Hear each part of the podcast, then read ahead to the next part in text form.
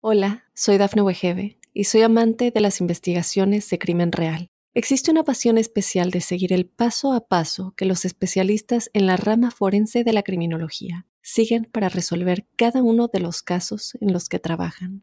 Si tú, como yo, eres una de las personas que encuentran fascinante escuchar este tipo de investigaciones, te invito a escuchar el podcast Trazos Criminales con la experta en perfilación criminal, Laura Quiñones Orquiza en tu plataforma de audio favorita.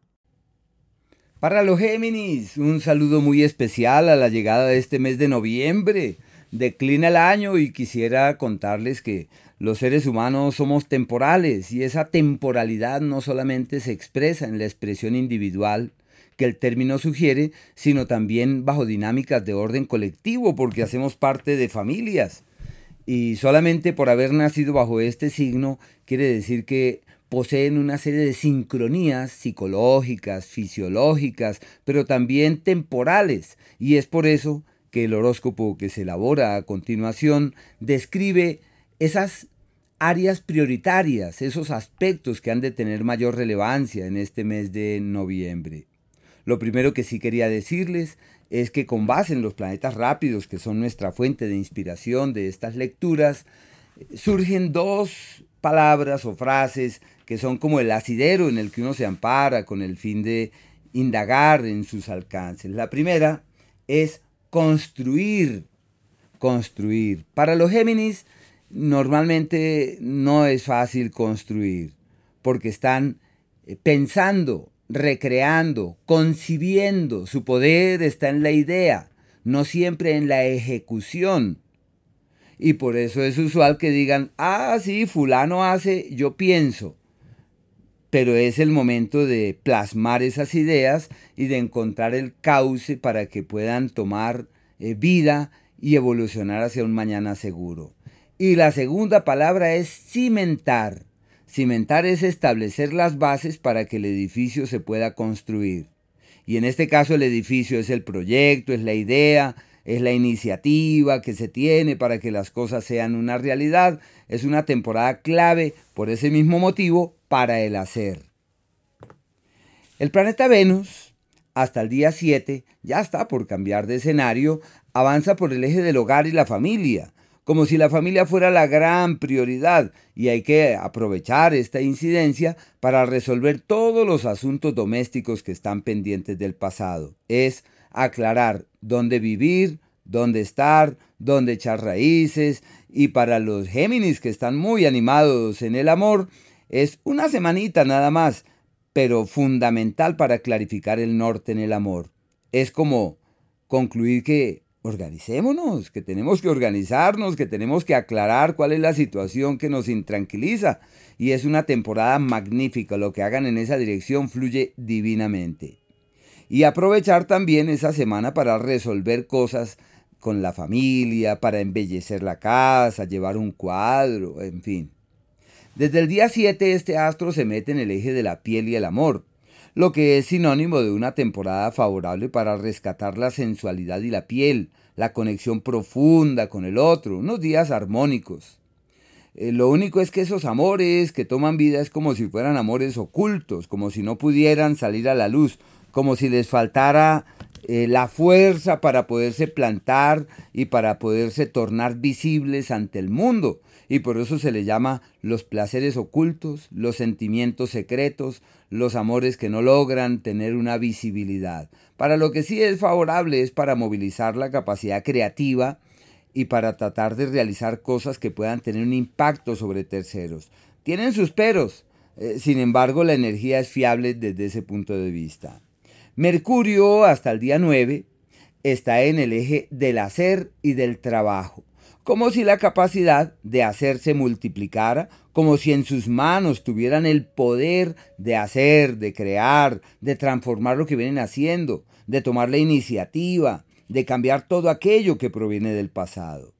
Y el día 9 cambia de escenario. Es el primero de los planetas rápidos en entrar en el eje de la legalidad, que faculta para firmar papeles, legalizar cosas pendientes, firmar escrituras, vender la propiedad que hay que vender, negociar lo que hay que negociar y poseen una muy especial ascendencia sobre la pareja, como si la pareja fuera muy permeable a lo que dijeran o lo que plantearan, como si fuera un poder sobre los demás.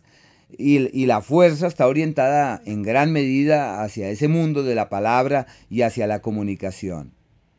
Marte hasta el día 23 está en el eje del trabajo, como si encontraran la palanca necesaria para destrabar todo lo que les intranquiliza en ese sentido. Es el amigo en el trabajo, es el aliado para el hacer, es resolver aquello que es foco de intranquilidad, sino que como es Marte, eso es de un día para otro, eso son cosas que evolucionan con prontitud y como cuando uno quiere conseguir un trabajo y no lo logra, aquí puede encontrar la palanca, el punto de apoyo para que se resuelva aquello que está en vilo laboralmente hablando. Desde el día 23 este astro se mete en un sector favorable para las alianzas con terceros para firmar el contrato laboral, para aclarar la vinculación laboral, para redefinir la historia en ese mundo del trabajo y lo legal. Y eh, desde ahí se entra en una temporada que durará más de un mes, que es proclive a las interferencias en el amor, como si hubiese terceras personas allí dando vueltas, como si hubiese un nuevo entorno en el plano romántico y sentimental y uno no se da ni por enterado. Puede haber eh, luchas y quienes quieren definir su vida sentimental es más favorable para eh, la camaradería y la hermandad y para un acuerdo fraternal que para un acuerdo de pareja como algo que trasciende. El Sol hasta el día 22 está avanzando por el eje del trabajo, que es el periodo histórico de viajes por, por trabajo, de, de, querer cambiar de empleo, de querer implementar cosas nuevas, cambiar las estructuras precedentes, alimentar otras motivaciones y la salud de mucho cuidado, de mucho, mucho cuidado. Así que se junta Marte y el Sol en el eje de las dolencias y lo veo como un ciclo irregular. Aunque con Marte encuentran soluciones, con el Sol puede haber malestares, hay que cuidarse.